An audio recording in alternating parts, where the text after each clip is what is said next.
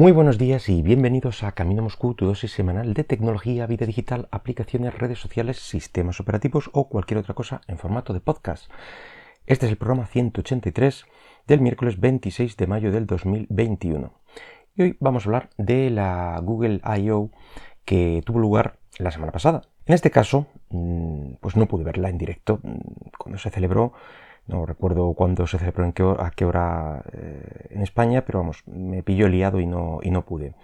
Eh, pero bueno, luego me he estado, pues he estado durante toda la semana mm, digiriendo los diferentes vídeos y, e información que ha ido saliendo. La cosa es que fue, bueno, pues algo similar a las eh, presentaciones que hemos comentado en otras ocasiones de Apple. fue en el exterior, con muy pocas personas. La verdad es que mientras estaban presentando, eh, la persona que le tocara el turno en el centro, alrededor de, él, bueno, pues había una serie de, sillas, casi casi tumbonas, ahí estaban al solcete, muy a gusto, eso sí, guardando su distancia de seguridad, con sus mascarillas, etc. Bueno, em, empezaron presentando algo que denominaron Lambda, L-A-M-D-A, que es un API, por así decirlo, o algo para, incluir en las aplicaciones de conversaciones para interpretar lenguaje natural. Es decir, es eh, relacionado con el Machine Learning. Eh, y bueno, hicieron ahí una demo de mm, cómo le estaba preguntando a esta especie de IA o algo así, pues que le interesaba del planeta Plutón, por ejemplo. Entonces le respondía más o menos con coherencia y bueno, eh, algo curioso. la novedad pues estaba en toda la tecnología alrededor, cómo mezcla todo lo que conoce sobre el tema que, se está tratando de, en texto, en imágenes, en vídeo, entonces lo mezcla todo y es capaz de proporcionarte eh, mayor contexto e información. Luego también hablaron de novedades en Google Maps. Em, yo creo que la principal aquí fue una navegación en interiores, eh, mezclando incluso lo que ve la cámara, marcando puntos de interés mm, recogidos de, eh, pues eso, de Google Maps. Es decir, para situarte tú con tu propia cámara, lo que estás viendo, la gente pasando, etcétera, y mm, dirigiéndote en plan, bueno, pues por aquí tienes que ir, eh, esta es tu salida, etcétera. También es capaz de mostrar información relevante para ti dependiendo del momento del día que sea. Es decir, mm, las cafeterías, por ejemplo, para desayunos, eh, tiendas mm, de ropa o de cosas así para fines de semana, según tus costumbres, en fin, un poco contextualizar eh, esa, información o, puntos de interés. Luego rápidamente pasaron por, eh, por Shopping, por Google Shopping, y aquí eh, mostraron cómo eh, ahora Chrome, el navegador Chrome, será capaz de mostrar las cestas de la compra que tienes pendientes, por así decirlo, desde la propia sección de nueva pestaña y poquito más de este tema. Luego eh, estuvieron bastante tiempo hablando también de Google Fotos, cómo van a mm, aplicar Machine Learning a la organización de todas estas fotos. Bueno, van a darle todavía una vuelta más cómo van a, eh, organizar pues, según vaya sacando información de las fotos, por ejemplo, bueno, pues la, demo fue eh, alguien que iba con una mochila de un color determinado, entonces era capaz de, de, entresacar todas esas fotos con, con ese mismo, esa misma mochila e incluso las que estaban alrededor. Y bueno, pues todo esto se va a corresponder con una salida al campo o algo así. Es decir, es capaz de, interpretar y de reconocer eh, fotos similares por, el contenido. Luego también aplicaron eh, tecnología similar de Machine Learning e interpolación de información para animar una serie de fotos. Creo que con dos ya, ya le valía. Hicieron una... Eh, queda entre curioso y, siniestro, porque son, eran dos fotos de, de dos hermanitos, uno pequeño y uno que era un bebé directamente, como se estaban... había un cambio en la cámara y, el, niño estaba mm, primero mirando a cámara un poco y luego mm, como mirando al bebé. hizo ahí una interpolación rara, eh, no sé, quedó, quedó raro, pero entiendo por dónde quieren ir y en según qué fotos puede quedar curioso. Luego me enseñaron otras, eh, otras muestras que ya quedaban más, más naturales y bien. Luego eh, mostraron lo que parece ser el, el nuevo Android 12, parece ser que en beta, lo principal, o a mí lo que más me quedó, eh, fue el, nuevo diseño Material, eh, que denominaron Material U, en el que tú decides bueno, pues una serie de, colores en función de una paleta que más te convenga, etc. Bueno, em, parece ser que va a ir un poquito, un poquito por ahí la personalización.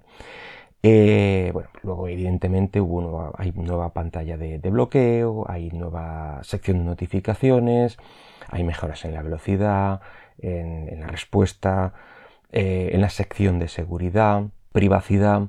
Eh, otro tema curioso que también merece la pena destacarse es la, eh, la, gran sincronización que va a poseer este sistema con Chromebook. Con, acercarlo y bueno, supongo que ya tenerlo emparejado, etcétera, bueno, pues ya podrás leer las notificaciones desde el sistema, utilizar, digamos, partes del móvil o hacer una especie de simbiosis entre tu móvil y tu Chromebook. Algo así también, por ejemplo, el móvil lo utilizaron como un mando a distancia para lo que estabas viendo en ese momento en, el ordenador, etc. Yo creo que es uno de los aspectos más interesantes, pero claro, mm, solo si dispones de un, de un Chromebook. Luego hablaron de la cámara, la aplicación de cámara que va, que va a llevar el Android 12 y cómo va a resultar más inclusiva, eh, mejorando los resultados de las fotos en personas de color que al parecer, bueno, pues eh, no se habían currado tanto este, bueno, esta, mejora por, eh, computación de, las fotos. Así que, bueno, pues han, se han dado cuenta de este detalle, eh, han estado mejorando temas de, iluminación, de tonos, etcétera, y los ejemplos que sacaron, pues la verdad es que se veía, había diferencia entre una foto tratada con a la manera anterior, digamos, y con la nueva. Y los tonos se veían más realistas y, y una foto realmente mejor, simplemente. Así que, bueno, pues muy bien. También mostraron una curiosa tecnología de, videollamadas en 3D, bueno, pues recogiendo información de profundidad, interpolando con imágenes, em, comprimiendo la señal de una manera brutal, etc. para que os hagáis una idea, la demo en sí eh, se parecía a aquellas demos que, se veían con, Kinect en su momento, pero bueno, con mucha más definición, es decir, eh, recoger información de alguien en, 3D y luego la, foto encima de, ese 3D. Eh, y a través de un panel que parecía específico, no parecía que podías hacerlo desde cualquier ordenador, un panel específico para que pareciera que tenías ahí a, la persona en cuestión en, en 3D. Eh, a mí me parece también la típica presentación de, mira lo que sé hacer, eh, me sale tecnología por las orejas, pero ya veremos cuándo sale esto a la luz o, si, es que, si es que realmente termina comercializándose, claro. Y bueno, para mí lo más relevante, quizá junto a la, beta del nuevo Android, pero bueno, al final el nuevo Android mm, enseñaron pues eso más de lo mismo, pequeños cambios de pantalla, pero claro, nada realmente rompedor. Como decía, lo más relevante para mí cuando llegaron al tema de smartwatch.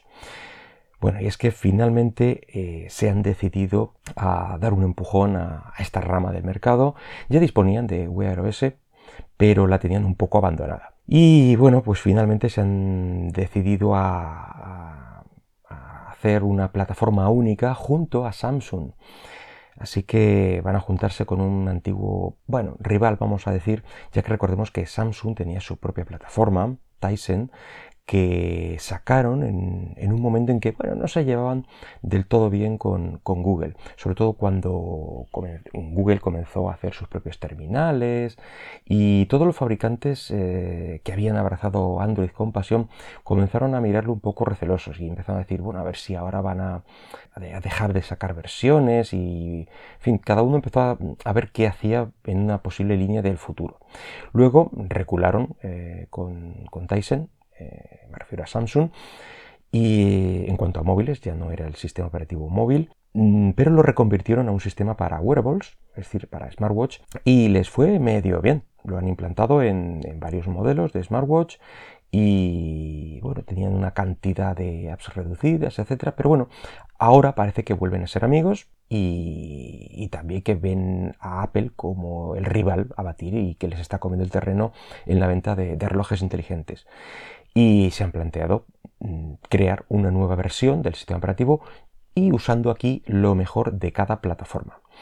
Han hecho hincapié en, la gestión de tareas, las que están en primer plano, las que siguen ejecutándose en segundo plano, eh, y lo fácil que es cambiar entre ellas. Es decir, han renovado todo el sistema de navegación, al parecer un apartado heredado de Tyson. Yo aquí me tengo que fiar, yo no tenía eh, ni un Tyson ni un Wear OS anterior, así que lo que he leído es que parece ser que han heredado de, Tyson este sistema, mm, ya que incluye eh, en la navegación los botones físicos, que era algo que no se hacía antes, y también han heredado los tiles o, losas que también han sido mm, adaptadas a este nuevo sistema. Y la verdad es que le han dado eh, mucha tralla en, la conversación específica de, este sistema, pues lo bien que quedan los tiles, qué puedes hacer con ello, lo fácil que es desarrollar, ciertas empresas que ya han desarrollado el suyo, etc. ¿Qué más mm, va a mejorar este sistema? Pues el uso de la batería, evidentemente, va a ser más eficiente, con una mejor respuesta, mejorar las herramientas con las que se hacen los watch face, las posibilidades de desarrollo también crecen, poniéndoselo un poco más fácil a los desarrolladores. En fin, también plantearon ahí los nuevos servicios y apps, eh, nuevas APIs también para, para, nuevas características que van a tener estos, eh, estos eh, smartwatch. También han mejorado los servicios de, de, salud junto con el de fitness. Es decir, que va a ir un poco orientado a, bueno, pues a salud y, a deporte, básicamente. Pero bueno, básicamente cómo están desarrollándose este eh, segmento del mercado. La presentación en sí mm, quizá, quedó un poco orientada a desarrolladores, mm, pero bueno, es de lo que se trataba. estuvieron enseñando diagramas, estuvieron enseñando ejemplos de código.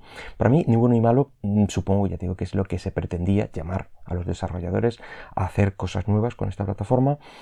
Y, en ese sentido, pues, pues lo han conseguido. La verdad es que te llama un poquito la atención qué han hecho eh, y lo fácil que es desarrollar cosas para, este sistema que van, que van a implantar. También estuvieron mostrando ejemplos de las típicas apps como Spotify, como YouTube, Music, Maps, etc. Eso sí, se sabe poco de si el actual ecosistema de, relojes, especialmente en el de Samsung, traerá actualización en el futuro para, este Wear OS 4 o, o va a salir solo para los nuevos modelos. De momento no se sabe nada. Lo que sí se sabe es que los nuevos Galaxy Watch que podrían llegar ya en agosto van a llevar de este sistema. Y además de, traer bueno, pues todo esto que, que acabamos de hablar, todas estas mejoras y de todos los sensores típicos que hasta ahora se conocían, van a traer uno, uno nuevo con la capacidad de medir los niveles de azúcar en sangre. A mí me parece un avance bastante interesante, especialmente para temas de salud. Pero bueno, para esto ya nos toca esperar al evento un packet de, de ese mes, de agosto, y, que nos, eh, y a ver qué nos tiene preparado Samsung. En fin, que nada más por hoy, que espero que el podcast haya sido de tu agrado y si lo deseas puedes dejarme algún comentario en Twitter en arroba camino Moscú. Hasta luego.